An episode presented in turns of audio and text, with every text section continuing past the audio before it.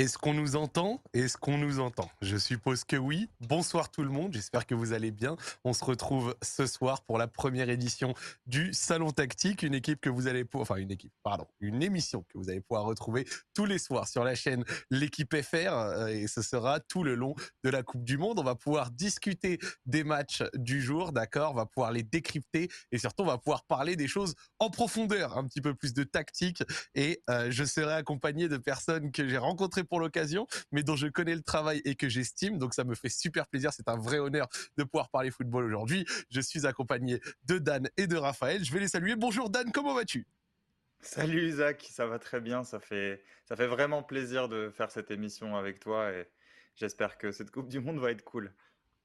Franchement, je pense qu'elle va être cool aujourd'hui. On a eu vraiment une belle journée. On va en discuter, on va refaire les matchs. Vous avez vu un petit peu la rivière qui vous déroule le programme, mais on est également accompagné de monsieur Raphaël. Raphaël Cosmidis, comment vas-tu, monsieur? Ça va et toi, Zach? Ouais, ça va super. Moi, j'ai la forme, moi. Bah écoute, on est obligé d'avoir la forme après une journée de Coupe du Monde comme ça. Euh beaucoup de choses à raconter. Hein. On va avoir peu de temps. Après une journée de Coupe du Monde comme ça, après un joli week-end également euh, avec le français Spagne, je sais que vous l'avez vu. Je sais que vous l'avez vu. ouais, on va, peut-être éviter de parler de certaines performances, euh, Zach. J'aimerais me concentrer sur le football, tu vois. Donc on va. J'ai vu certaines choses. Hein. C'était en fond. J'étais avec des amis. On a eu quelques phrases un peu assassines, notamment sur toi. Donc, euh, une belle attaque de la profondeur.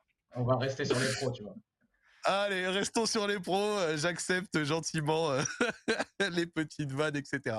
Donc, je vous explique à nouveau un petit peu le principe. Donc, euh, le chat, on vous voit, donc c'est grave cool. On va parler aujourd'hui des matchs de la journée. Donc, à chaque fois, on fera ça. On va également préparer et parler des matchs de demain et notamment celui de la France, d'accord? Et en fait, aujourd'hui, on va le faire sous un prisme un peu plus tactique. Et donc, vous voyez, par exemple, derrière Dan, il y a un superbe tableau. Dan, qu'est-ce que tu comptes faire avec ce tableau et ces petits, ces petits pions là euh, bah, écoute, euh, là, c'est le, si tu veux, c'est les compos, les systèmes de, de Sénégal-Pays-Bas. Donc, euh, bah, on voulait ici montrer un peu le, la fonction des pistons pour presser des pistons d'un 3-5-2 pour presser une défense à 4. Et voilà, les Pays-Bas ont fait, ont fait quelque chose dans le pressing, par exemple, qu'on n'a pas vu par le Qatar. Le Qatar a préféré en, disant ça de manière courte, le Qatar a préféré garder ses pistons reculés alors que les Pays-Bas. Est-ce que tu veux que je développe maintenant? Ah mais franchement moi c'est magnifique, je vois que je t'ai lancé de manière super chaude donc ça fait plaisir. Donc tu sais quoi, on va parler tout de suite dans quelques instants, je vois que tu étais prêt, tu étais chaud à partir. Mais euh, donc on va y aller, il y a aucun souci. Mais je crois que Raphaël aussi, il a son petit, euh, il a son petit tableau. Bah, en fait, je vois que Dan est déjà très très actif, tu vois, donc il faut vraiment que je me mette au niveau de, cet homme. Et, oui, prépare-toi. voilà, en plus, il m'a payé un resto euh, dans les 48 heures qui viennent de s'écouler, donc il faut vraiment que je, me, tu vois, que je le rejoigne dans cet événement. Euh, je suis en train de préparer mon petit tableau sur Angleterre et Iran de mon côté, tu vois, ne me, ne me troublez pas. Ok, bah let's go. Et eh bah ça me fait super plaisir. Je vois vos messages dans le chat, donc euh, je vais demander à parce que nous avons une régie avec nous, etc. Donc on va demander à monter un petit peu le son de Dan si, si possible. Mais voilà, on va parler un petit peu tactique. Donc vous l'avez compris, ce sera du foot un petit peu plus pointu, ça fait plaisir. Et on va commencer, je pense, directement et vous préférez alors euh, Raphaël vu que tu es encore en train de faire ton tableau est-ce que tu as envie qu'on commence dans l'ordre chronologique par Angleterre-Iran ou alors vu que Dan était déjà chaud sur Sénégal-Pays-Bas tu as envie d'aller directement sur Sénégal-Pays-Bas c'est votre call. Euh, ça dépend de ce qui vous a motivé le plus. Euh, moi le Angleterre-Iran forcément c'était le premier match de la journée donc c'est c'est celui déjà qui est un peu le plus loin. Je pense que le Sénégal-Pays-Bas je viens de le revoir à nouveau. Donc ça veut dire que j'ai déjà vu deux fois je pense qu'on peut commencer par ça. Je pense aussi que Dan trouvera que c'est le match le plus intéressant des, des deux de l'après-midi. Euh, Let's go. Donc, euh, moi, je suis, on, te suit, euh, on te suit, Raph. oui, je sais qu'en plus, tu écriras un article qui va paraître demain dans, sur le site de l'équipe. qu'est-ce qui t'a, qu'est-ce qui t'a, Zach, qu'est-ce qui t'a marqué déjà? Qu'est-ce que tu as pensé du match? Et est-ce que tu l'as trouvé intéressant? Oui, Parce qu'il n'y a pas eu tant d'occasions que ça finalement. Il n'y a pas eu tant d'occasions que ça, mais tu vois, pour être honnête avec toi, déjà, j'ai bien aimé le match. J'ai passé un moment agréable alors qu'il n'y avait pas beaucoup euh, d'occasions paradoxalement. Et euh, un des trucs que j'ai noté en première mi-temps, c'est que j'ai vu des, euh, des Sénégalais qui ont mis beaucoup beaucoup d'intensité, qui avaient une grosse assise défensive et un milieu très travailleur. Et personnellement, j'ai trouvé que que ça leur a réussi, même s'ils ont peut-être manqué un petit peu de, de qualité dans le dernier tiers. Je te dirais que ça a été bien. Je les ai vus, enfin en tout cas c'est quelque chose que j'ai remarqué. Ils n'ont pas beaucoup pressé. J'ai l'impression surtout qu'ils avaient beaucoup cadré. Ils avaient joué avec une sorte de, de bloc où ils fermaient un petit peu les lignes de passe, où les milieux compensaient beaucoup, euh, notamment quand les Pays-Bas passaient par les côtés, parce que du coup ils ont dû passer beaucoup par les côtés. Mais c'est un match vraiment que j'ai beaucoup apprécié. Et à la fin de la première mi-temps, je sais pas si c'était votre impression aussi, mais je me suis dit ah les Sénégalais sont mieux que ce que j'attendais. Alors je sais pas si vous vous attendiez les Sénégalais à ce niveau-là, mais moi à la fin de la première mi-temps en tout cas, j'ai eu le sentiment d'une bonne surprise, tu vois. Bah, déjà, il faut se souvenir de la Coupe d'Afrique des Nations, où c'était de loin l'équipe avec le plus d'ambition dans le jeu. Euh, je pense que Zach, tu, avais dû voir cette Coupe d'Afrique des Nations où, où, le Maroc a encore brillé. Euh, mais, euh, mais c'était vraiment une, équipe dominante sur pas mal d'aspects, qui était capable avec le ballon de faire des choses que les autres nations ne savaient pas faire, qui, on se le rappelle, a fait des matchs contre des équipes très très prudentes. on se rappelle de l'Égypte, de la Cannes, qui était, qui était très difficile à supporter, hein, l'Égypte de la Cannes avec des gardiens euh, qui, qui voulaient jamais sortir et qui faisaient de se blesser, de se blesser toutes les 5 minutes. Je m'égare un peu. Ça m'a beaucoup mais plu, moi. savait presque. Ouais. ouais Gabarski, vous en rappelez. Hein il, est il, est masochiste, en fait, Ben. Forcément, il aime, il ça. Mais... non, mais c'était une équipe qui, qui, avait, qui était un ton au-dessus euh, du reste de la compétition, je trouve, sur la Coupe d'Afrique des Nations. Là, la, la variable, c'est évidemment l'absence de Mané. Et je trouve que malgré tout ça, ils ont joué avec beaucoup de personnalité. Ils ont su s'imposer, aller dans le camp adverse, comme tu l'as dit, euh, dès la première période. Euh, et ça, c'était assez intéressant parce que les Pays-Bas sont quand même censés être une équipe qui, qui, maîtrise assez bien et qui est capable de rivaliser avec les meilleures nations. Et le Sénégal, sur le plan du jeu, je trouve, a, a pas été en dessous. Et ça, c'est vraiment un aspect, un aspect très positif quand tu vois le niveau du reste de la poule et le match de l'Équateur qui est difficile à évaluer. Peut-être qu'on en parlera un moment. Ouais. Mais euh, c'est un, un, premier match, je trouve, assez encourageant, notamment sur le plan tactique, où tu l'as dit en termes d'intensité. C'est peut-être une des équipes qui a été la plus forte sur cet aspect-là depuis le début de la compétition. Ouais, sur l'intensité et, sur et sur le plan tactique, euh, je te, euh, pour, pour ajouter euh, à ce que, à ce que dit Raph, même dans, avec le ballon, il y a eu déjà des idées. On sent qu'il y avait de la, préparation dans le match, qu'ils avaient anticipé certaines choses.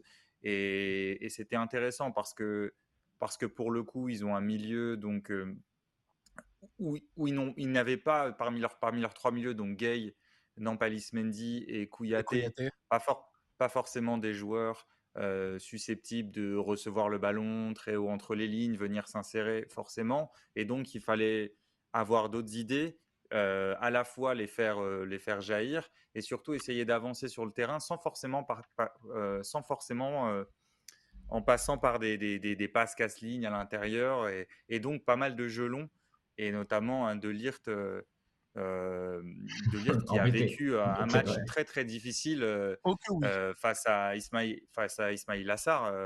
C'était vraiment un cauchemar. J'avais l'impression de revoir le bœuf contre Eladji Diouf. J'ai revu le match de 2002. Je te jure que c'était le même genre de sensation, c'est-à-dire un mec qui t'échappe comme ça et que tu peux pas attraper mm. autrement que faire faute. Quand Ismail Assar lui a mis des bouillons. Ismail Assar lui a mis des bouillons à la différence d'Anne que c'était un peu plus prévisible quand tu vois que Delire te joue axe droit dans une défense à 3. Euh, voilà, alors on va... quand tu vois comment le système se calque, il allait devoir défendre côté. Et c'était peut-être, euh, le... on peut parler des centres néerlandais, je pense qu'on va développer chacun de leur profil, mais pas du tout le profil idéal pour tenir ce rôle contre ce Sénégal-là. Et on parlera notamment d'un joueur qu'on aime bien, qui est, sur le... qui est resté sur le banc, euh, mais qui est un super, un super défenseur, qui est un peu plus hybride. Est-ce que tu as envie tout de suite, Nathan, de parler, euh, enfin en rebondissant sur ce qu'a dit Raphaël, mais tu as envie aussi de parler de ce que tu avais préparé sur les pistons? Et après on discutera parce que je dans le chat, l'heure. Ils à parler de Ah ouais. Ils ont commencé alors euh, ça, ça, enchaîne sur quoi là? Ah là, ils parlaient de Mendy. Il y a eu 3-4 messages sur Edouard Mendy euh, qui, d'après eux, a une responsabilité claire. Vas-y, je te laisse élaborer sur les pistons et après on discutera peut-être ouais, de Edouard Mendy. On discutera du but, ouais. Carrément. Non, mais pour, pour prolonger aussi ce qu'on qu'on disait avec Raph, ce qu'on se disait avec Raph pendant le match, euh, je vais essayer de vous montrer. J'espère qu'on j'espère qu'on le voit bien.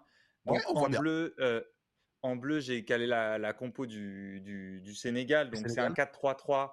Euh, bon, les trois au milieu, vous les articulez comme vous voulez. Et en rouge, il y a les Pays-Bas. Donc un 3-4-1-2. Donc pareil, vous voyez les deux attaquants. L'idée, c'est que dès le coup d'envoi, en fait, avec ces systèmes, il y a une potentielle superposition. Donc vous voyez les deux attaquants des, des Pays-Bas face aux deux centraux du Sénégal. Ensuite, le trident au milieu, quelle, que soit son articulation, il y a une égalité numérique. Ouais, ça match le trio Voilà. Après, donc, il y a trois attaquants et trois centraux. Trois attaquants sénégalais contre trois centraux des Pays-Bas. La question, c'est qu'est-ce que tu fais de tes pistons? Voilà, le, les Pays-Bas jouent avec les pistons. Est-ce que tu vas les chercher, tu viens chercher ici? D'accord? Ici, donc, c'est Dumfries. Est-ce que tu viens chercher le latéral ou est-ce que tu restes? Le Qatar contre l'Équateur avait décidé de rester et a vécu un cauchemar. Et le Pays-Bas vient chercher. Donc, si tu viens chercher, qu'est-ce qui se passe ici? Si tu viens chercher, qu'est-ce qui se passe là-haut? Tu as un 3 contre 3. Euh, vous le voyez? Ouais, c'est un contre 1. Voilà. Et, donc, donc là, tu as un avec un match que les gens ont peut-être vu, pardon, c'est le Danemark-France euh, de la Ligue des Nations, il n'y a pas si longtemps que ça. Il y avait eu le même problème pour Pavard et Ferland Mendy sur les côtés. La même question, c'est est-ce qu'on sort ou pas? Est-ce qu'on est à distance pour sortir? Et ça avait donné un match où le Danemark avait eu des phases de jeu sublimes. Je ne sais pas si vous aviez vu le match à tous les deux, je pense que oui. Mais le Danemark avait euh, dominé pas mal de séquences grâce à cet aspect. Et un milieu de terrain qui était perdu parce qu'il devait couvrir trop la largeur. Et pour finir, donc pour, pour, pour finir l'explication, donc du coup, vous avez le 3 contre 3. Ici, c'est Ismail Assar et ici Delirte. Et De Lirt, bon, c'est un central. Et le Sénégal a eu la, grande intelligence de l'amener par là. Donc Ismail Assar de, de, se décaler vers la gauche, ce qui, ce qui, faisait défendre De Lirt sur l'extérieur. Bon, il, c'est pas un latéral, il n'est pas vraiment habitué à faire ça.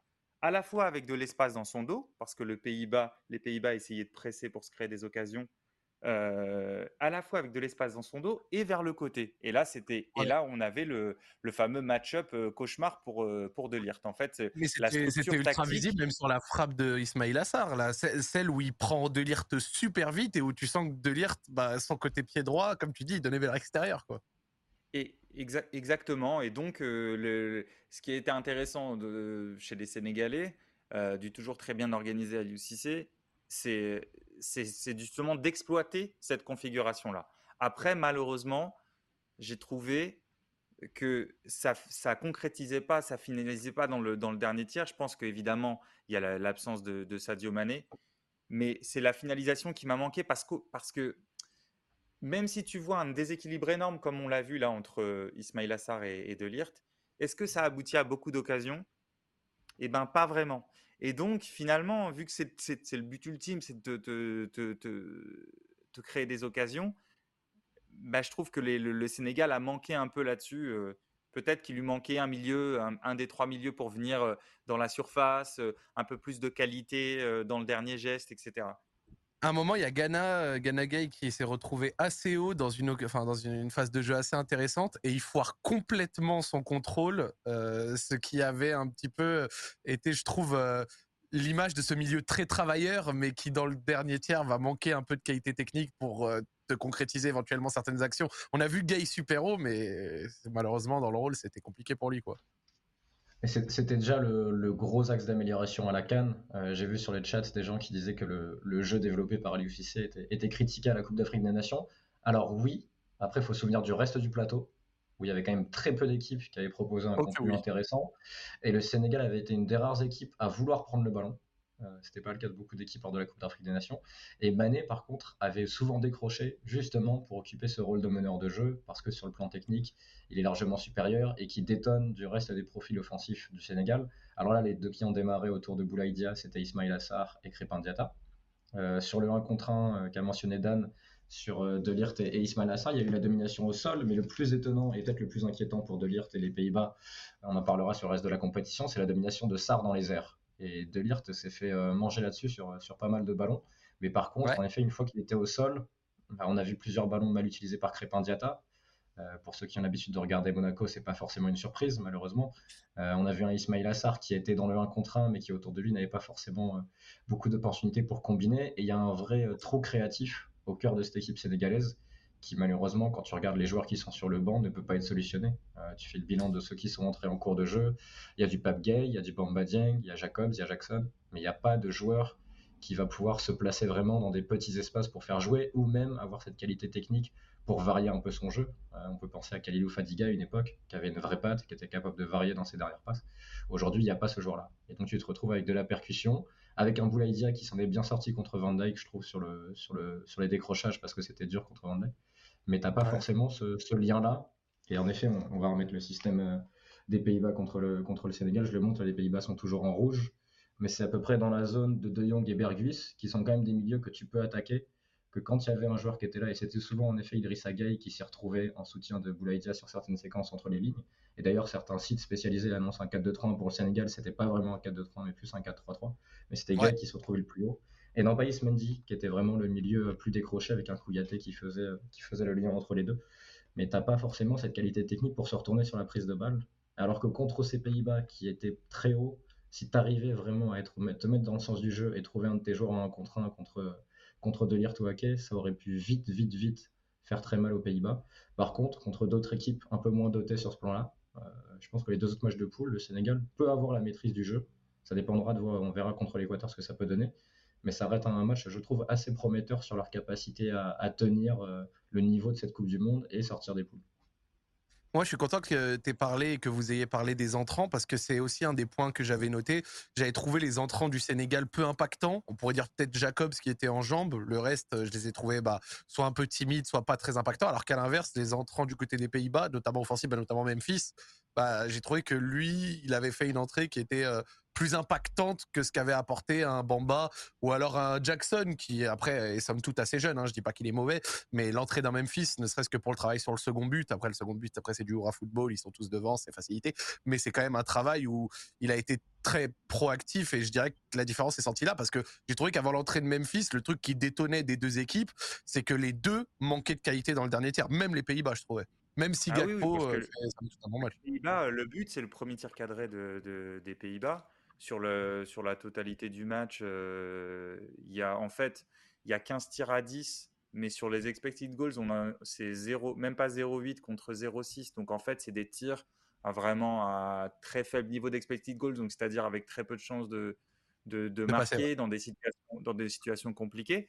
Et, effectivement, euh, tu parlais des entrants du Sénégal, ça rejoint un peu ce que disait Raph. C'est-à-dire qu'en fait, ils sont rentrés, mais sans apporter quelque chose de nouveau dans le profil ou dans la fonction. Euh, et donc, euh, donc bon, oui, effectivement, ils auraient pu, sur un exploit, euh, faire quelque chose, mais il n'y a pas une grosse différence. Alors que les Pays-Bas, bon, déjà, tu, tu, gagnes en talent avec Memphis. Et en plus, ça a changé la position de Gakpo, qui, pour moi, fait pas un super match, mais qui a au moins le mérite d'exister par certaines courses. Et sur le but, le fait qu'il soit un peu plus euh, un, peu, plus haut sur le terrain et qu'il soit une menace comme ça euh, dans le dos de la, défense, voilà, je pense que les, changements ont eu cet effet-là. Après, si le match il se termine à 0-0, personne ne serait pas au scandale. Ouais, ouais. Je suis d'accord. Alors, j'ai pensé encore profil.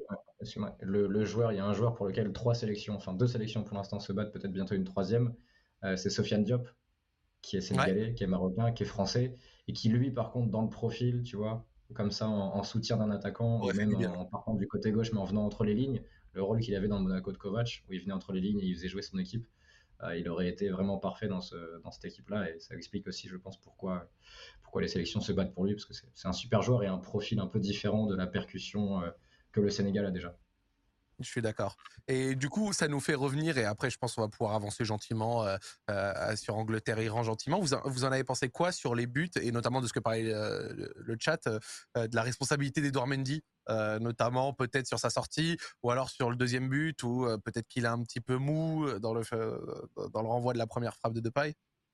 Bah, ça, fait, ça fait quelques mois que Mendy n'est pas au niveau qu'il a qu'il avait lorsque, lorsque le Sénégal euh, gagne la Cannes ou lorsque, surtout lorsque Chelsea gagne la Ligue des Champions. Et, euh, et effectivement, euh, en plus, tu as l'absence d'un des tauliers, donc de Mané, il te reste Koulibaly et toi. Le fait que tu fasses une erreur pour moi sur le, sur le but, il y a, y a à la fois. pardon, si c'est le défenseur central gauche qui peut éventuellement être un peu plus attentif parce qu'il est assez observateur au moment, à la fois dans l'orientation de son corps, dans une, certaine nonchalance. Mais, mais c'est sûr que Mendy, il y a, voilà, il y a, il y a une trajectoire qui est, qui, est mal, qui est mal jugée. Et je pense que c'est difficile de l'exenter de responsabilité sur ce but. Et sur le deuxième, après, bon, il la repousse. Euh, je lui, en, je lui en veux moins sur le deuxième. Enfin, je, je, trouve c'est difficile de lui en vouloir sur le deuxième. Ouais, voilà. Mais je pense que sur le premier, bon, en plus, tu es, face à un, face à un joueur. Tu vois même que Gakpo, même si sa tête, elle est belle, il rentre un peu la tête. Tu vois, il n'arrive pas euh, pleine balle. Donc, tu es face à un joueur aussi qui n'est pas non plus euh, un mec qui va te faire peur ou qui, qui, déménage. Et je trouve qu'il ne dégage pas une, comment dire, à la fois donc mauvais jugement de la trajectoire et à la fois il dégage pas une, une puissance physique quelconque sur ce coup-là. Ouais, moi c'est marrant, le deuxième me choque plus que le premier. Je, trouve que le deuxième il doit être capable de la renvoyer et que le premier elle est quand même elle est dure à ajuster. Euh, j'ai revu en plus l'action parce que je préfère un truc sur Frankie de Jong et c'est lui qui est, passeur. Et tu as quand même beaucoup de courses dans la surface. Tu as trois Néerlandais qui, qui, partent dans le dos de la défense sénégalaise. Tu as une égalité numérique quasiment en fait dans la surface. Euh, si tu revois l'image, il y a, y a le latéral gauche sénégalais qui doit être Jacob à ce moment-là, plus les deux centraux, donc Koulibaly et, et Cissé, qui sont contre trois Néerlandais. Et, euh, et Ragbo part de loin. Il faut se rappeler que c'est quand même un gabarit particulier pour son profil. Euh, c'est un joueur qui est assez fin balle au pied, qui se met entre les lignes, qui peut percuter, mais qui fait quand même près d'un 90, il me semble. Et quand il part, il part assez haut. Et, Frankie de Jong est quand même un habitué de cette trajectoire. Euh, c'est la zone Tony Kroos. Il joue tout le temps dans la zone Tony Kroos, en fait. Cette, euh, ce demi-espace gauche, on parlera peut-être de la définition des demi-espaces, mais voilà, il vient dézonner un peu à gauche, il reçoit le ballon, il se met sur son pied droit et puis il enroule par-dessus. Il l'a fait d'ailleurs plusieurs fois avec le Barça ces dernières semaines. Et, euh, c'est mmh. un ballon très difficile à, juger. Le gardien, s'il sort et qu'il se rate, bah pareil, il peut passer complètement à travers. Euh, là, il y a un joueur qui arrive lancé. C'est pour moi très très difficile de, gérer ce, ballon-là. Ouais, parce qu'à l'inverse, s'il sort pas, il peut, se manger une tête, euh, il peut se manger une tête des ténèbres, quoi. Oui, comme, comme, comme pour l'Iran où le gardien a, a essayé de survivre et finalement il, s'est mangé son partenaire, il s'est dit je vais peut-être sortir, j'arrive plus à tenir debout. Mais ouais, ouais, ça peut, ça peut être ça. Hein. Ok, très bien, très bien. Bah, ça fait vraiment plaisir euh, d'en discuter, tout ça. C'est cool. Peut-être un petit mot sur De Jong, si vous avez envie d'en dire quelque chose, ou on peut passer gentiment. Ah non, un mot, on peut pas. Il faudra qu'on dise plus. Alors, on en reparle une prochaine fois si tu veux, mais enfin, il est. C'est, euh, enfin, c'est pas, c'est un plaisir de le voir. Euh, je pense qu'on sera d'accord là-dessus. Il y a, il y a, beaucoup de choses. Bah, si on dit à un petit point, peut-être sur le plan du jeu, c'est que c'est une ode, ce mec, à la créativité, à l'interprétation et c'est typiquement le genre de joueur que tu as besoin, à qui tu as besoin de laisser de la créativité. Bah, typiquement, par exemple, sa manière de recevoir le ballon, euh, dans certaines écoles catalanes, on considérerait ça, euh, euh, comment dire, pas, pas très scolaire, mais ce serait une connerie de le faire changer parce que c'est justement sa manière de recevoir parfois de dos et de s'orienter, tu sais, avec l'extérieur de son pied droit. Voilà, juste sur ce, geste-là, qui est un, un, de ses gestes signature, de faire la toupie un peu et partir sur l'extérieur du droit comme ça. Euh, c'est un joueur qui est, qui est bourrifant parce que est, c'est le seul qui a fait avancer le ballon. Euh, mmh. il, peut conduire le, il peut conduire la balle. Il, il, revient, il a du volume et, il a une manière de recevoir le ballon. Il a, ouais, il a une manière de recevoir le ballon, de, la conduire, de la garder et d'être toujours dans un, jeu de corps qui est, qui est assez unique en fait. Et c'est toujours un kiff de le voir jouer euh, dans des équipes comme ça qui lui laissent un peu de, un peu de liberté. Très bien. Tu voulais dire quelque chose peut-être, Raphaël? Non, si vous voulez en savoir plus sur Frankie de Jong, allez sur l'équipe.fr demain matin, il y aura un article signé Raphaël Cosmidis. Euh, Parfait. Eh ben, comme ça, ça une double promo, tu vois. Excellent, bah t'as bien raison. On va parler tout de suite. Alors pour la suite du programme, les amis, j'espère. Alors déjà, je le dis euh, dans le chat, j'espère vous passer un bon moment, que vous aimez bien. Euh, voilà, vous voyez un petit peu, on parle des matchs, on le fait de manière un petit peu différente de ce qui se fait habituellement sur Twitch, peut-être moins dans l'émotion, plus sur le jeu, et ça, je trouve ça euh, vraiment grave cool. Donc j'espère vous passer un bon moment. Comme je l'ai dit, ce sera tout le long de la CDM de 23h à minuit après les journées de match, donc c'est-à-dire demain, après-demain, après-après-demain et tout le reste de la semaine. Donc ce sera un vrai rendez-vous pour vous. Donc grave cool et ça fait super plaisir. Et pour le reste, bah, on va passer euh, gentiment à Angleterre-Iran. Un match où hier sur hors-jeu, j'ai voulu faire. voilà, regardez, je vous raconte un petit peu ma petite anecdote, les amis. Euh, hier, je fais une émission de foot et euh, on fait on fait les pronos. On fait les pronos, notamment sur ce match. Et, et, sur Angleterre-Iran, moi, je dis allez, vas-y, tu sais quoi, l'Angleterre de Gareth Porte Sud. je vois, j'ai jamais trop vu jouer l'Iran depuis la CDM 2018, mais vas-y, foutu pour foutu, je dis l'Iran. Donc je dis l'Iran qui va gagner. Là, je regarde les deux 11 et je vois que en Iran, je connais trois joueurs. Je, connais Taremi, je connais Yann Bach, j'en connais peut-être un autre. Et puis en dehors de ça, sorti de ça, sur le 11, j'en connais aucun autre. Et je me dis, ça sent la connerie. Ça sent la connerie. Ce match, vous l'avez vécu comment, vous? Euh, Déjà, tu as oublié un Iranien. qui, qui, il me semble, évolue à l'OL, Azmoun. Oui, mais il était sur le banc. il était sur le banc. Il était sur le banc. Il était sur le banc. Qu'il a pu ne pas y penser. Ah, non, c'est vrai qu'il n'est pas à l'OL, pardon, j'ai pris une faille temporelle.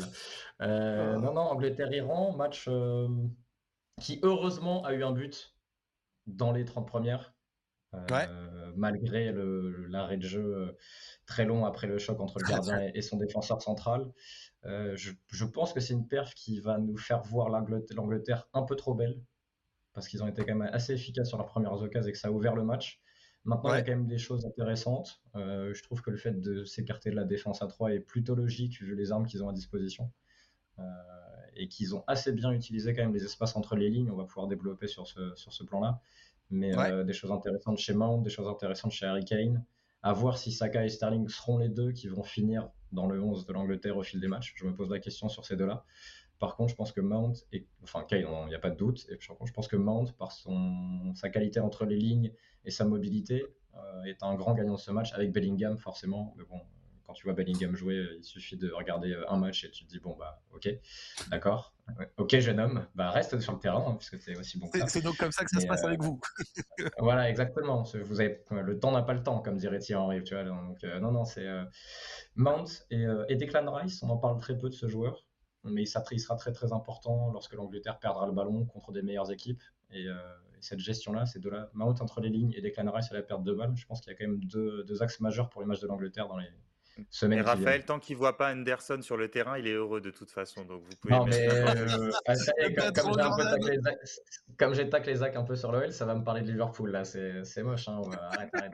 Euh, non, oui. Je... Après, j'espère voir Trent à un moment parce que lui, tu vois, dans la qualité de centre, il aurait pu apporter des choses. Même si Trippier a un vrai pied aussi. Hein, je, dis pas oui, euh, oui, Trippier sur le, même la qualité sur coup de pied arrêté. D'ailleurs, c'est quelque chose moi, c'est un match qui m'intéressait beaucoup au départ parce que, en gros, donc tu as l'Iran, c'est Carlos Queiroz, euh, qui a déjà été sélectionneur de l'Iran 2014-2018 pour, pour les deux Coupes du Monde, qui était le sélectionneur de l'Égypte pour ceux qui ont suivi la Cannes. Donc, équipe hyper relou à jouer, ça ferme les espaces, euh, ça va au sol, ça gagne des minutes. Donc, tu sais que ça va être dur. Normalement, tu joues une équipe de Carlos Queiroz, tu sais que ça va être dur. Sur les six matchs qu'il avait fait donc en 2014 et en 2018, il avait encaissé, il ils avaient encaissé seulement six buts, ok, dont en fait, dont en fait trois dans un seul match contre la Bosnie, un dernier match en 2014. Mais ils avaient, et notamment en jouant l'Espagne, le Portugal, etc. en 2018, je ne sais pas si vous vous souvenez, mais c'est une équipe, les équipes de Carlos Queiroz, alors, elles, n'enflamment pas les foules, mais elles encaissent peu de buts, ça ferme, c'est du 5-4-1 ou du 4-5-1, c'est solide, ça n'a pas peur de passer tout son match dans la surface. Donc, il y avait C'est bien, bien moche, quoi.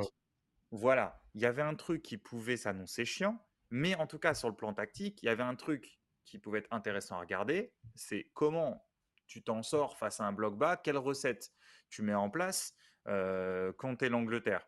Et et moi, j'ai trouvé, alors, j'ai pas envie du tout de, m'enflammer sur l'Angleterre, même si on oublie parfois que c'est une équipe qui est finaliste de l'Euro et demi-finaliste du dernier mondial. c'est quand même pas rien. Mais j'ai trouvé que sur ce match-là, les Anglais avaient fait des choses intéressantes. Bah, Raphaël a parlé du jeu entre les lignes. j'ai bien aimé du jeu en triangle sur les côtés, de l'attaque de la profondeur par les côtés. j'ai de la créativité toujours sur les coups de pied arrêtés. Alors moi, je suis un passionné de coups de pied arrêtés. Et donc, à chaque fois que je vois une équipe qui, qui, qui, essaye, qui travaille des choses sur coups de pied arrêtés, bon, elle a des armes, effectivement. Il y a Maguire, il y a Stones. Mais c'est typiquement dans un match un peu fermé. Euh, finalement, il ne l'a pas été. Mais ça peut être une arme. Et on l'a vu tout de suite. D'ailleurs, Maguire qui tape, le, qui tape la barre, puis la, la, combinaison avec le but de Saka. Il y a toujours des choses à voir. Alors, même si vous n'aimez pas regarder l'Angleterre jouer, au moins concentrez-vous au moment des corners et des coups, francs.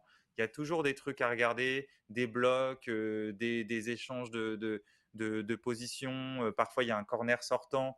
Tu as l'impression qu'il est très très loin du but, mais en fait, il y a Kane qui fait un appel au deuxième poteau. Donc Maguire va pour lui remettre. En fait, tu vois, il est loin du but. Trépied le tire sortant, tire un corner sortant. Tu as Maguire qui fait la tête quasiment à l'entrée de surface. Donc tu te dis, mais c'est quoi ce corner? Il peut jamais la mettre. Mais en fait, pendant ce temps-là, il y a Kane qui allait se poster au deuxième poteau pour éventuellement reprendre la remise, en fait.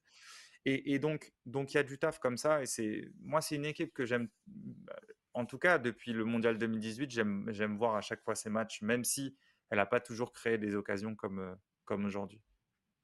Moi, moi j'ai bien aimé un truc, ça a été, j'ai trouvé qu'ils ont été très variés dans leurs attaques, et j'ai bien aimé le rôle de Kane et surtout la, variété qu'ils avaient dans les profils offensifs. Quand après avoir euh, du coup commencé avec Saka, Sterling, Kane, Mount, tu peux faire rentrer euh, Foden, Grealish, euh, Rashford. Et c'est là que tu te dis waouh, dans les profils et dans la manière d'attaquer, ils ont vraiment du monde à faire valoir et surtout le rôle de Kane, mais à la patte, j'ai kiffé. Sur le but notamment de Sterling avec le travail qu'il fait face à l'Iranien pour ensuite délivrer ce superbe centre, j'ai adoré. Alors je parie que ici là, il y en a beaucoup euh, qui avaient mis euh, Kane buteur ou qui avaient parié ce genre de choses, mais au-delà de Kane buteur, le Kane créateur, euh, bah franchement, j'ai adoré et j'ai beaucoup aimé le rôle qu'il avait et la manière dont ils ont joué face à une équipe qui avait franchement du mal à enchaîner trois passes, si on doit être tout à fait honnête. Euh, j'ai trouvé que ça a été une des clés pour un peu euh, ouvrir cette équipe, quoi, au-delà des coups de pied arrêtés. Je te donne une stat sur l'Iran pour rebondir sur ce que tu disais sur les passes. Euh, Zach, à la 60e minute, ils avaient fait 83 passes. Je me souviens parce que j'ai vu le, compteur s'afficher à l'écran et je me suis dit, ah, après, c'est quand même plus d'une passe par minute, ce qui n'était pas forcément l'impression qu'on avait lorsqu'on a regardé le match, tu vois. c'est vraiment famélique, 83 passes. Mais on le savait, pour ceux qui se rappellent de Argentine-Iran 2014, euh, match que Messi débloque en toute fin de rencontre. C'était euh, déjà le, même genre d'idée. Euh, ce que tu as dit sur Kane, c'est vrai. De toute façon, c'est son développement majeur depuis 2018. 2018, c'était un buteur. Et depuis, bah, c'est peut-être le meilleur passeur de première ligue si tu comptes pas les latéraux de Liverpool. Donc ça, avec De Bruyne, évidemment. Donc ça fait, ça fait une grosse différence. Je vais juste montrer comment les, les deux équipes s'organisaient. Donc là, on a le bloc. On a le bloc 5-4-1 de l'Iran en rouge évidemment. Alors là, vous avez un pion noir. On voit pas vraiment qu'il est noir, mais c'est le ballon qui est juste là. Je vais le mettre dans les pieds de John Stones, qui est celui qui l'utilise euh, le mieux. Et l'Angleterre, c'était censé être un 4-2-3-1. Donc là, avec Bellingham et Rice, là, tu as les deux latéraux. Et puis après, tu vas voir Saka, Sterling et Mount, donc censé être en retrait de Kane. Mais dans les faits, ça s'est pas vraiment animé comme ça, parce que Mount s'est souvent mis dans cet espace-là. Et en fait, à chaque fois que le ballon allait dans les pieds ici de Tripier, ou de Saka. Tu avais Bellingham qui s'engageait ici dans le bloc iranien. Et c'est ça qui a souvent apporté à l'Angleterre et qui a permis, notamment sur le centre, si vous vous rappelez du centre, il y a cinq joueurs de l'Angleterre dans la surface. Ouais. Contre la ligne de 5 de l'Iran. Et Bellingham qui arrive du coup lancé. Et ça, c'est un truc plutôt bien qu'ils ont fait. Et je suis curieux de voir s'ils vont euh, continuer à se développer dans, dans ces espaces-là, dans le jeu entre les lignes. Kane t'en a parlé, c'est un joueur qui décroche très bien et qui du coup peut apporter beaucoup pour permettre à Sterling ou Saka, des joueurs attirés par le but, de se projeter dans la surface. Et c'est pour ça qu'un joueur la complémentarité avec, euh, avec Bellingham aussi, c'est-à-dire que les projections de Bellingham dont tu parlais, ça, ça, se complète parfaitement avec les décrochages de Kane. Et euh, on a même envie de voir ça face à une équipe euh, qui joue un peu moins bloc bas, où Kane ferait sortir un, un central. effectivement, c'est une des curiosités que tu as envie de revoir sur ce que je dis sur Rice, c'est que s'ils ont besoin d'engager autant de joueurs et de manière aussi verticale dans la surface, qu'est-ce qui se passe quand tu perds le ballon contre une meilleure équipe que l'Iran? Parce que Rice a tout nettoyé dans ces zones-là. Euh, il a été très fort sur le contre-pressing, il a gratté beaucoup de ballons parce qu'il a un tel volume de jeu et il est tellement euh, fort sur les distances, genre 20-30 mètres, sortir, couvrir un mec, gratter le ballon dans ses pieds, repartir proprement.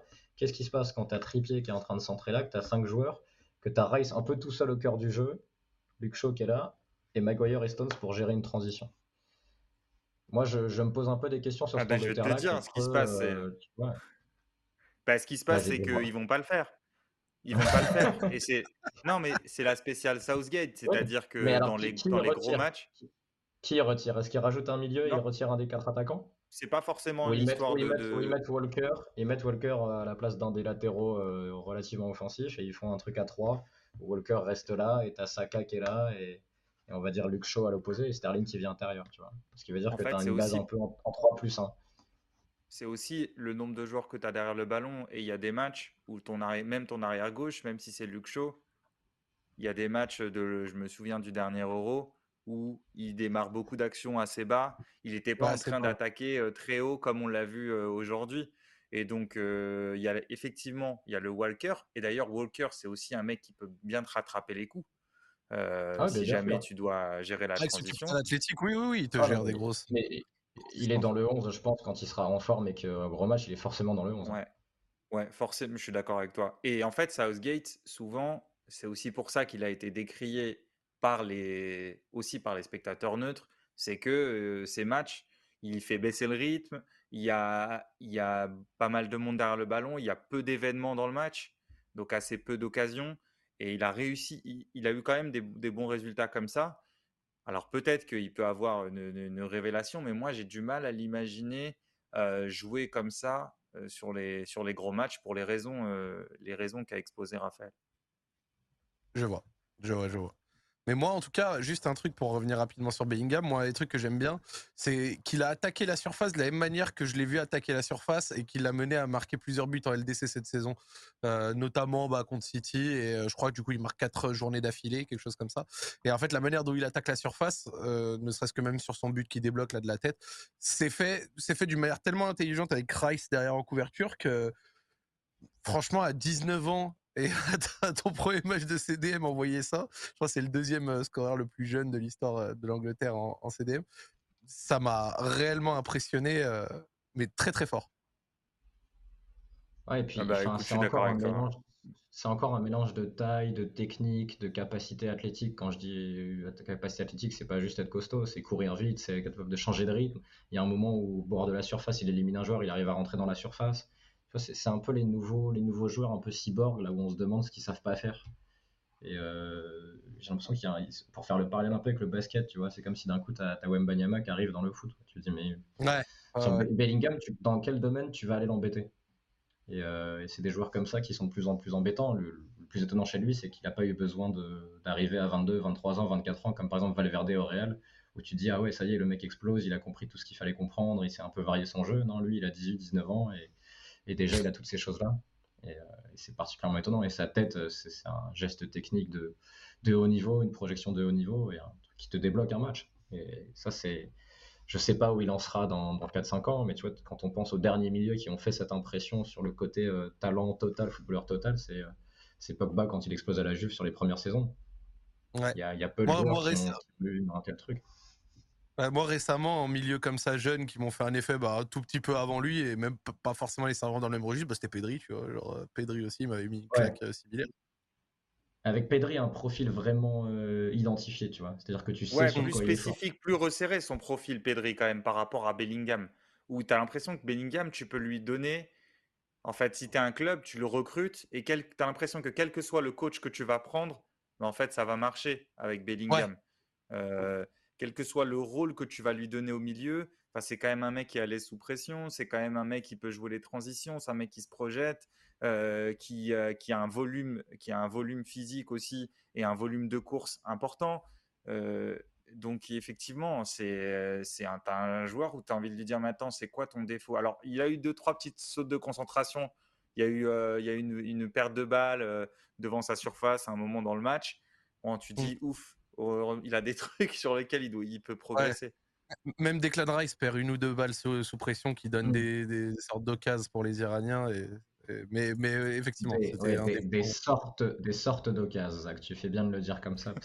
c'est bien dit. Ils ont mis deux buts, hein. Ils ont mis deux buts, mais c'est vrai que tu te dis, mais à un moment du match, tu te dis, mais c'est impossible qu'ils en mettent un et ils en mettent deux. mais, 47 euh, minutes du temps additionnel.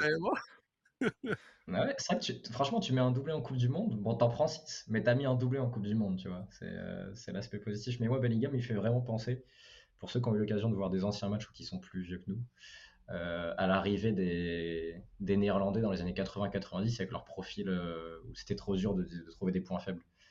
par exemple, Rijkaard qui pouvait jouer 6, 8, central. Gullit qui pouvait jouer 10, qui pouvait jouer devant. Où t'as l'impression qu'ils ont tout et que c'est un espèce de. C'est celle, tu sais, quand il a absorbé tout le monde. Et tu fais, bah, bah, tu sais faire ça aussi. Ah, tu sais faire ça aussi. Mais ça, tu sais le ah, faire. ah oui. Ah, bah... ah d'accord. Bah écoute, bah, tu vois, et c'est un peu, c'est un peu cet aspect-là. Alors là, on s'enflamme un peu parce qu'il est sur une Bordel, série. j'ai pas la rêve. Ah, je suis vieux. Euh, bah, bah, tu vois, c'était voilà. Au revoir, Dan. Allez, bonne soirée à tous.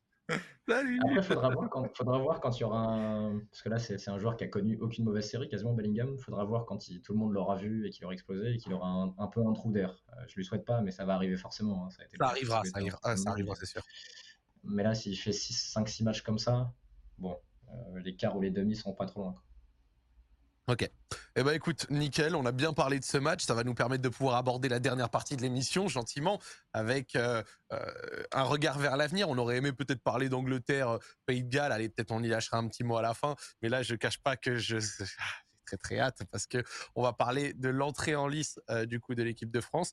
Il y a eu, si je ne dis pas de bêtises, aujourd'hui une des dernières oppositions euh, qui nous a permis de voir du coup euh, l'éventuel compo qui risque d'être affiché et proposé par Didier Deschamps demain. Je vais vous l'afficher dans quelques instants, mais avant de l'afficher, bon bah je vous en parle à l'oral, mais c'est quelque chose qui était de toute manière attendu. Donc il me semble que c'était, même s'il a affirmé que Varane était en forme, ça allait être effectivement Varane, Upamecano, Lucas Hernandez, Pavard comme en 2018 Rabiot, Chouameni et euh, les quatre offensifs de Mbappé à Griezmann en passant par Dembélé et Giroud devant.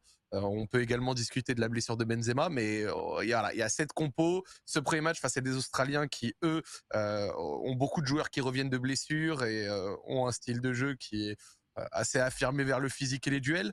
Vous en pensez quoi, a priori, de cette compo et de cette euh, composition, notamment avec quatre offensifs? Et comme euh, on en discutait peut-être un petit peu dans la conve plus tôt, est-ce que vous pensez que ça se tenait sur la durée? Quelles, étaient vos réflexions, vous, sur cette composition? Moi, personnellement, si je peux me permettre pour démarrer, euh, c'est une composition que je trouve assez positive et j'aime bien le duo euh, Upamecano-Konaté, la prise de risque qu'il est prêt à prendre sur celui-ci, dans la mesure où les deux se connaissent, où Upamecano, cette saison au Bayern, a montré une progression sur ses sauts de concentration et où je je me dis aussi que la qualité à la relance d'un Upamecano est rentrée peut-être dans son calcul pour pouvoir peut-être avancer le ballon euh, face à un milieu qui risque d'avoir des problèmes peut-être créatifs face à un bloc assez bas, euh, tandis qu'un Upamecano qui peut avancer des fois balle au pied peut peut-être apporter à des moments des, surnombres dans l'axe et aider à, à, créer la différence avec quatre offensifs qui derrière ont la qualité derrière pour apporter quelque chose. Voilà, c'était mon, mon, court avis euh, sur euh, la compo. Qu'est-ce que tu entends par, euh, par la prise de risque que Konaté ou Pamecano Parce que tu penses que,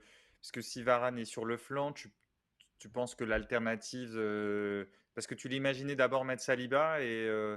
Qu'est-ce qui te fait dire que c'est une prise de risque ah, ah, Alors en fait, pour moi, dans le jeu dit... Mécano, tu veux dire? Ouais, en fait, la prise de risque, elle, elle venait plutôt du fait que Upamecano euh, avait euh, ces sautes de concentration qui sont peut-être quelque chose qui est risqué aux yeux de Didier Deschamps. Mais pour moi, en fait, si tu veux, euh, Saliba, il était hors du calcul pour une raison, c'est son jeu de tête, son jeu aérien. son jeu aérien qui, je trouve, est son défaut principal. Et dans une compétition où peut-être 30% des buts sont marqués sur coup de pied arrêté, 30 ou 40, je sais pas c'est quoi la stat, mais une grosse. Même si Deschamps avait dit, il est bon de la tête à un moment dans une, dans une interview, mais c'était avant qu'il le regarde suffisamment pour dire le contraire, je pense. après, rappelez-vous, dans une interview aussi, Raymond Domenech avait dit que, que Toulalan frappait bien de loin, ce qui était vrai parce qu'il frappait tout le temps sur la barre et que c'est pour ça qu'il le faisait frapper sur la qu'il le laissait frapper. Mais ça faisait tout le temps la barre. Bah, tu t'en rappelé en tant que lyonnais, euh, Zach, il y avait tout le temps des frappes de la barre de Toulalan. Ouais, c'est vrai que les entraîneurs, quand ils sont en entraînement avec les mecs, ils voient des trucs que nous, peut-être, on ne voit pas parce que la reproductivité, reproductivité pardon, en match est est beaucoup plus faible. Euh, on peut pas avoir 15 frappes de Toulalan dans le même match. Mais, euh, mais apparemment, Toulalan avait une super frappe qui est peut-être très malchanceux. Quoi. C'est vrai, c'est vrai, c'est vrai. En tout cas, le Konaté Upamecano, euh, avec leurs euh, automatismes de 4 ans à Leipzig, plus une progression dans le sens, ça va, ça va. Je trouve que c'est pas autant un risque que ça en réalité. Et moi, je, le trouve même plutôt cohérent, en fait, voilà, pour être tout à fait honnête. Moi, l'interrogation que j'ai par rapport à ça, Raph, je sais pas ce que tu en penses, et Zach aussi, euh, je me demande qui va jouer axe gauche. Euh, c'est quand même. Alors, c'est deux joueurs qui ont joué axe gauche.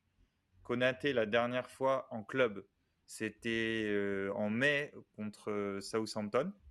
Et il avait joué aussi avec l'équipe de France. il avait joué là en juin. En fait, il joue là, Konaté, quand, quand Matip est titulaire avec lui et Matip joue plutôt à droite. droite Alors, Upamecano, il joue plus souvent axe gauche ces derniers temps parce que quand Pavard est titulaire en, en défense centrale, c'est Upamecano qui prend l'axe gauche.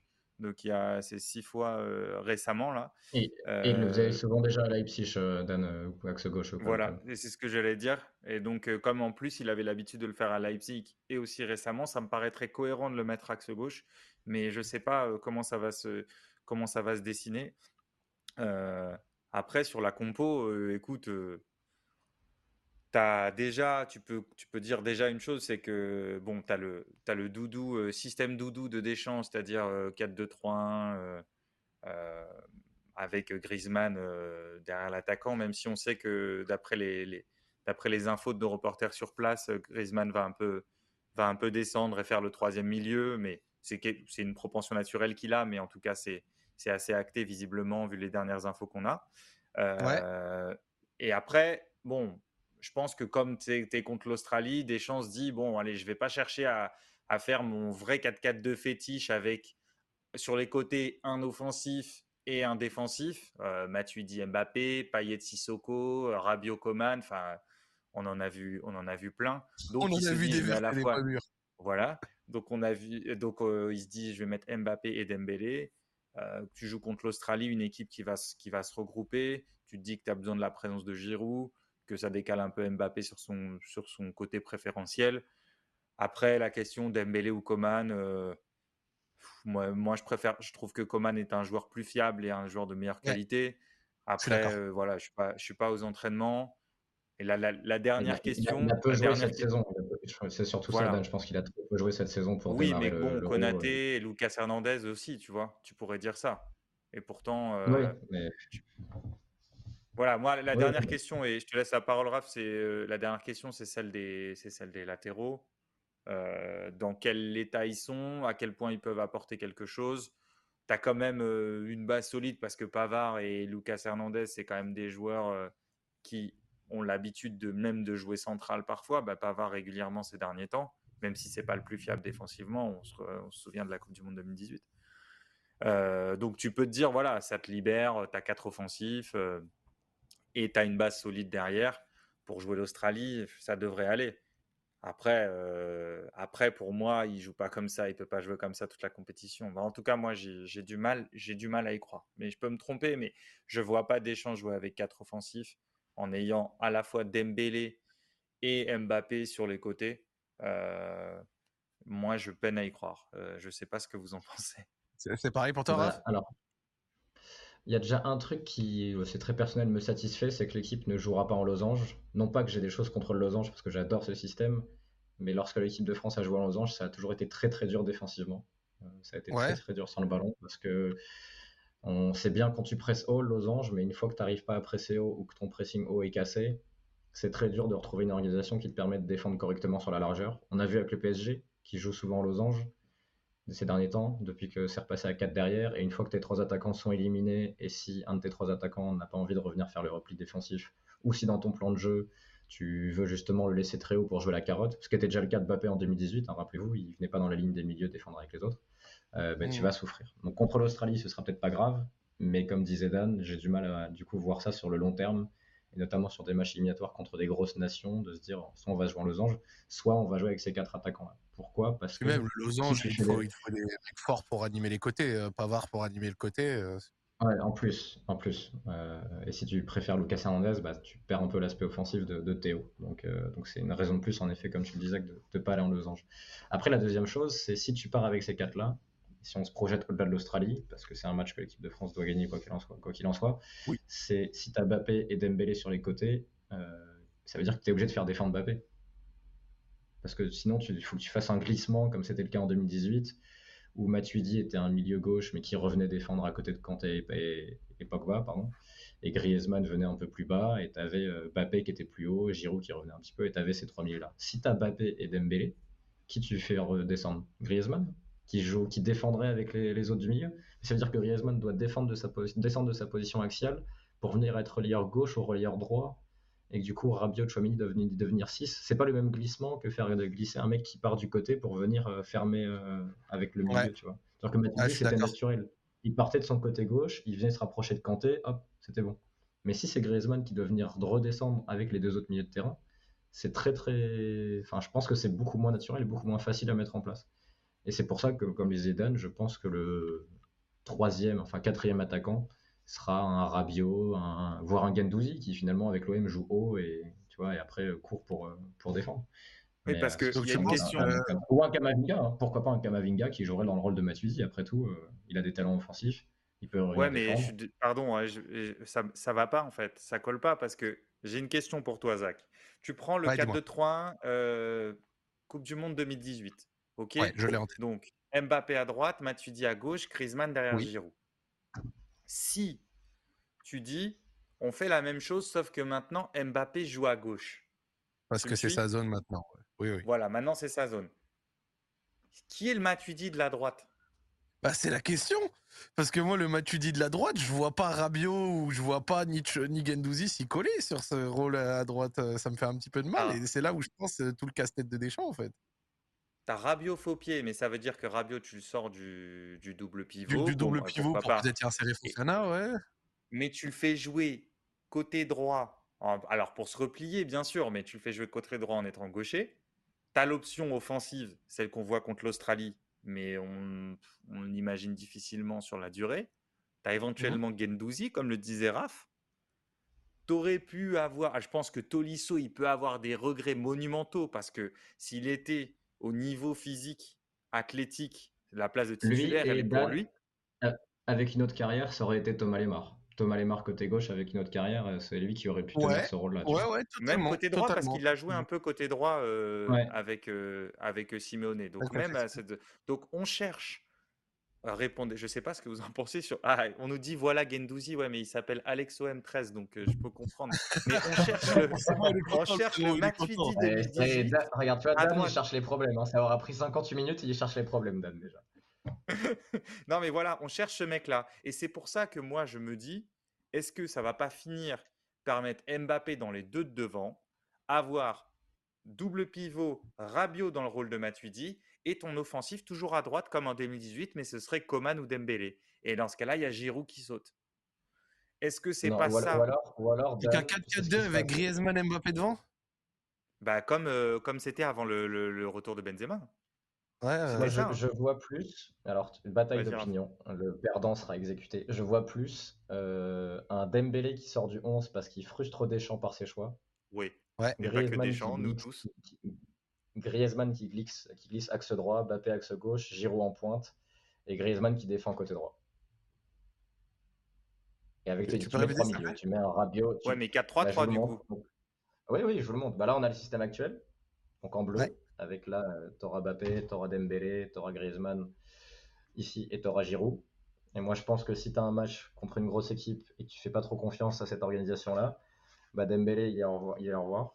Il y a un milieu en plus. Tu fais glisser Griezmann ici, Mbappé ici. Et tu peux avoir un milieu de terrain passer le ballon. Et là, tu vas avoir Chouameni, Rabiot, Fofana, par exemple, ou Chouameni, Rabiot, Gendouzi, euh, peu importe qui est le troisième milieu, sachant que Chouameni et Rabiot sont visiblement les deux premiers dans la tête de Deschamps. Mais tu as un troisième qui est là, Chouameni qui va tenir le rôle de 6 parce qu'il sait le faire, c'est ce qu'il fait au Real. Et puis tu as ces Griezmann et Mbappé qui sont derrière Giroud. Alors tu vas manquer de largeur. Bah ouais, c'est ce que j'allais dire. Je dire, même si Griezmann peut. Euh, j'allais dire, même si Griezmann peut animer parfois dans ses zones à l'Etlessi, euh, j'ai du mal à le voir jouer un peu à droite comme ça, même si. On a dit ça à la Coupe du Monde, mais Lucas Hernandez a centré pour Pavard contre l'Argentine, donc euh, on n'est jamais à l'abri de, de surprises avec. On n'est jamais à l'abri d'un miracle. Alors qu'ils étaient interdits de passer la, ligne de, de, monter tous les deux ensemble, rappelons-le, ils étaient censés, quand un monte, l'autre reste. Mais, euh, mais pour, pour poursuivre ce que tu disais, Raph, ça, ça veut dire que 4-3, bon, à peu près 4-3-3, on va dire, euh, avec Griezmann qui rentre intérieur. Mais ça, on l'avait vu, souvenez-vous, au début de l'Euro. Euh, et ça avait été très compliqué pour Griezmann. Il y a un monde où ah Griezmann sort du 11, mais je le crois difficilement parce que Deschamps, c'est son chouchou. C'est de toute façon, c'est le seul, le seul mec entre le milieu et l'attaque qui, qui peut venir un peu dans l'axe, en tout cas qui a l'habitude de mmh. le faire. Dembélé, parce qu'il a pas, parce qu'il parce qu'il n'a pas pris Enzo Le hein. j'étais obligé de le placer. Ah non, laisse-nous tranquille.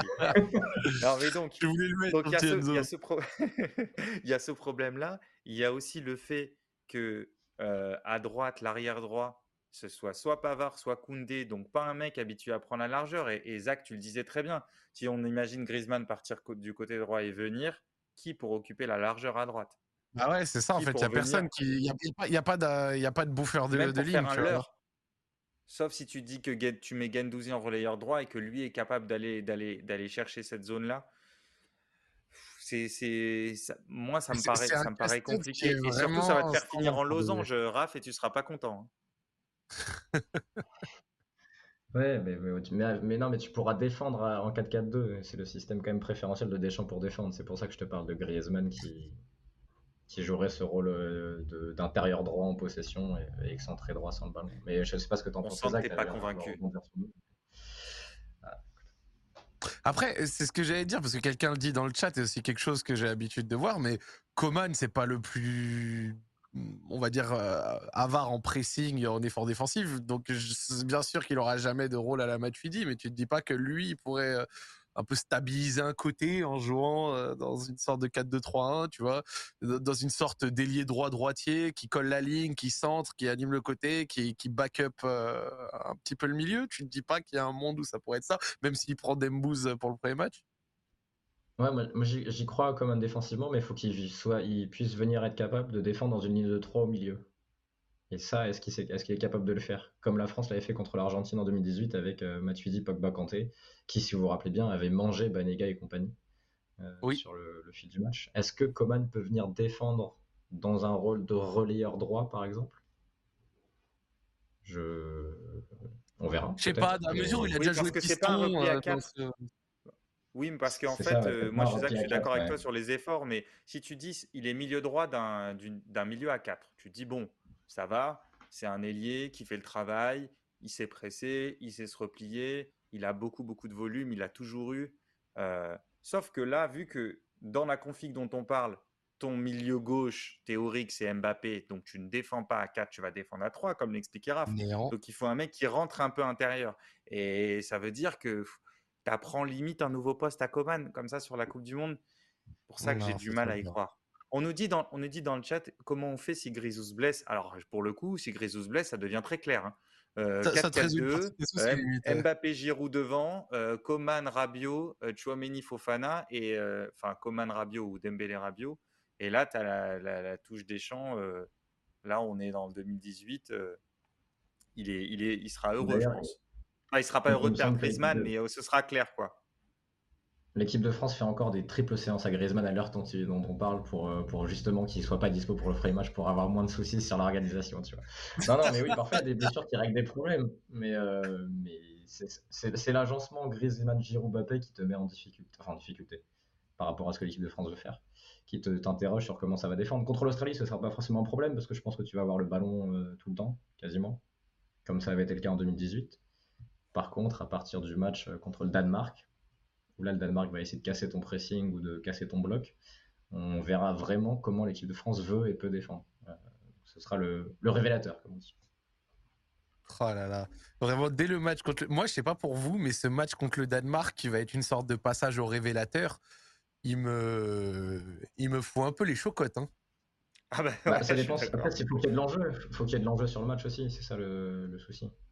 Oui, mais euh, l'enjeu, tu l'auras forcément. C'est le deuxième match. Ah, pardon. C'est le deuxième match de France-Danemark. Ouais. Donc tu l'as forcément, c'est ça qui est cool et c'est ça qui fait peur. Ouais, je suis d'accord, Zach. Moi, j'ai une question par rapport à, quelque chose dont on va discuter rapidement parce que c'est quelque chose euh, qui a été débattu et tout, et il y a eu plein d'avis qui se sont opposés. Pour vous, euh, alors c'est compliqué, je pense, à répondre, mais pour vous, la blessure de Karim, c'est un casse-tête supplémentaire ou ça a aussi euh, résolu euh, des soucis? En fait, euh, c'est difficile de dire ça parce que c'est le Ballon d'Or, joueur extraordinaire, qui a quand même fait une grosse Ligue des Nations, tout ça. Mais moi, j'ai jamais trouvé que le trio Mbappé, Griezmann, Benzema avait été hyper prolifique, même si de temps en temps ça percutait, ça, enfin ça percutait, ça changeait pardon de, de position, ça envoyait des fois Griezmann bizarre sur un côté comme à l'Euro, euh, comme tu l'as noté, c'était hyper voyant contre l'Allemagne notamment. Et, euh, et j'ai trouvé que ce trio-là n'avait jamais trop fonctionné, alors que le retour au Giroud, Mbappé, euh, Griezmann, c'est un truc qui me semblait plus maîtrisé, plus classique et peut-être plus complémentaire dans les profils parce que ça évite à Benzema et Griezmann de se bouffer. Vous en pensez quoi, vous, de cette blessure? Casse-tête euh, Peut-être euh, euh, au final pas une si grosse catastrophe? C'est quoi votre avis? Non, mais tu, tu l'as dit, Isaac, le souci c'est que si tu as Benzema, tu pas besoin de Griezmann. Enfin, pas de ce Griezmann-là. Et tu, si tu as Benzema, tu peux jouer dans un, tu peux jouer dans un 4-3-3 avec Mbappé, Benzema et Dembélé ou Coman mais tu as la question du statut et de l'historique et de ce que représente chacun des joueurs. Et, mais Benzema peut faire, le, peut faire le 9 et peut faire le 10. Donc en fait, c'est un 4-2-3-1 lui tout seul, Benzema. Qui il peut venir décrocher pour combiner, il peut être présent dans la surface parce que depuis quelques années, dans le jeu de tête, il est devenu un des meilleurs joueurs du monde. Et, euh, et on l'a, le souci, c'est, c'est même pas Benzema et Mbappé, c'est Benzema et Griezmann dans ce qu'ils apportent euh, balle au pied et dans le manque de ah dans la profondeur quand Griezmann et Benzema ensemble. Donc euh, ça, règle les problèmes de Griezmann plus que ça ne règle les problèmes de l'équipe de France dans l'ensemble, je pense. D'accord. Dan, t'en penses quoi? Après, sur le manque de. moi, je, suis d'accord avec ce que, ce que vient de dire Raph. Euh, après, je pense pas que ce soit une bonne nouvelle. Tu perds un joueur qui est capable, euh, encore plus là, ces, ces dernières années, qui est capable de gagner des matchs qui sont mal embarqués par, par des, des, choses incroyables, par des gestes qui vont donner au score une tournure que le contenu n'allait pas lui donner. Et donc, donc bah, je, me dis, est-ce que tu préfères jouer avec Benzema ou sans Benzema dans un tournoi en plus comme ça? C'est très clair que c'est une mauvaise nouvelle qui, qui parte. Après, sur les, les, les, zones dont on, dont parlait Raph, les zones occupées avec Griezmann, il, il a raison. Mais si c'est pour le remplacer par Giroud, alors ça, pour les zones de Griezmann, c'est pas de problème, mais pour les courses en profondeur, euh, il restera, il restera que Mbappé, mais c'est pas Giroud qui va te les régler. Et je pense pour moi, l'avantage éventuel que ça peut avoir, c'est que Giroud, tu, tu, peux le mettre sur le banc et garder ton Griezmann chouchou euh, et, garder Mbappé et faire une, une attaque à deux avec un troisième offensif dans le 4K2 dont on parlait. Alors que si tu avais Benzema, à partir du moment où tu dis Griezmann, pour des raisons de statut, de vécu en équipe de France, et aussi parce qu'il a souvent été bon dans les, dans les compétitions quand même. Là, pour le coup, tu peux pas en mettre, euh, si tu pars de là, tu peux pas en mettre un des trois sur le banc. Et donc, tu étais un peu en galère, surtout si tu as renoncé au, au 3-5-2, tu vois. Pour moi, c'est ça, c'est juste une question de statut. Peut-être que voilà, Giroud, il va commencer. Il y aura des moments où Deschamps osera le mettre sur le banc et faire une formule un peu plus, un peu plus défensive, ce qu'il n'aurait pas pu se permettre avec, euh, avec Benzema, à mon avis.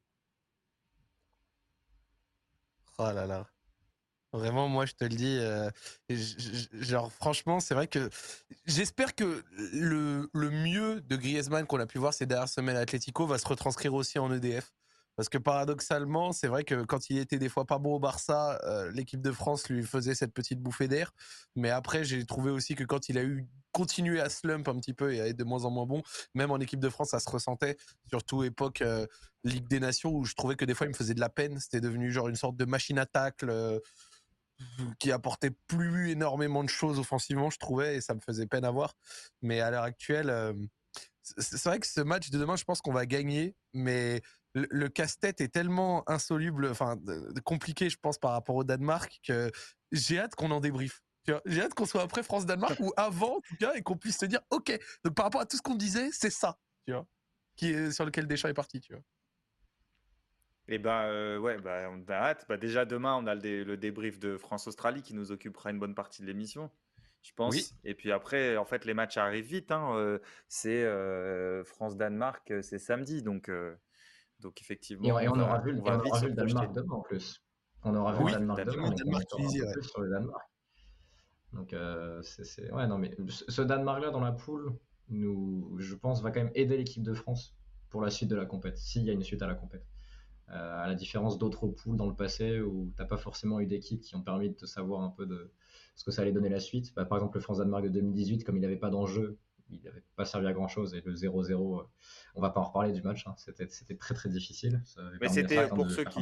Ouais, c'était un autre Danemark euh, avec un autre sélectionneur, un autre jeu, euh, rien à voir en plus. Là, là c'est un Danemark beaucoup plus cool à voir. ça vaut le coup si vous pouvez voir le match du Danemark mm. demain, de le mater. Ouais, donc, non, mais demain, il va falloir le mater c'est notre métier. Donc, euh, on est plutôt bien.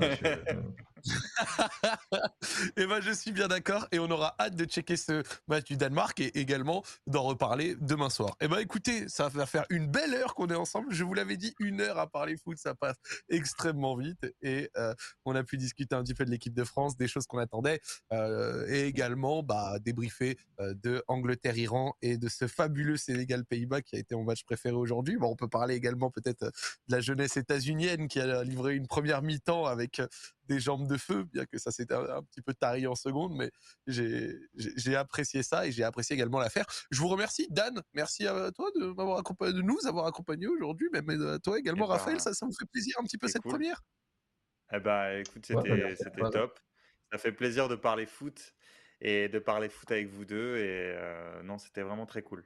Merci et, bah, merci aux gens sur le chat. Hein. Il y, a pas mal de messages là. J'ai essayé de me, tu vois, de rester concentré, de bien suivre. Euh, c'est cool, c'est cool. Il, y a des avis, il y a des, des, formules qui émergent euh, et il y a des défenseurs de, de du, du, profil offensif de Pavard. Enfin, il y, a, il y a beaucoup de choses dans le chat.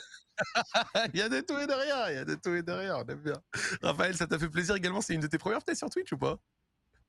Euh, disons une première sur Twitch euh, de façon professionnelle, oui, oui, on s'est tous un peu amusés sur Twitch avec des amis, tu vois, mais, mais avec le technicien français, euh, le vainqueur de l'Espagne, le, tombeur, le mec qui a rempli J'envoie, oui, c'était ma première, et c'est vrai que c'est un autre monde. Hein, Là, si on veut un joueur de profondeur, Non, non, non, mais je sais pas pourquoi Didier t'as pas appelé comme 26ème pour nous apporter un peu de profondeur en attaque, parce que je t'ai vu claquer des appels, c'était quelque chose. Hein, je... À vous, l'appel, il est propre. tout le monde.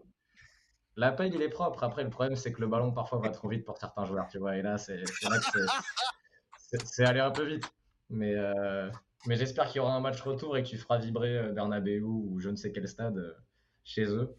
D'ici là, on va peut-être un peu bosser sur la prépa. Viens sur, viens sur mes séances au Red Star, Zach, il n'y a pas de souci, je t'accueille. Tu viens avec les, avec les 14, il n'y a, aucun problème. Let's go. Merci à toi, Raph, d'avoir sorti la formule qui va maintenant me dédouaner. Je suis pas trop lent, c'est le ballon qui va trop vite.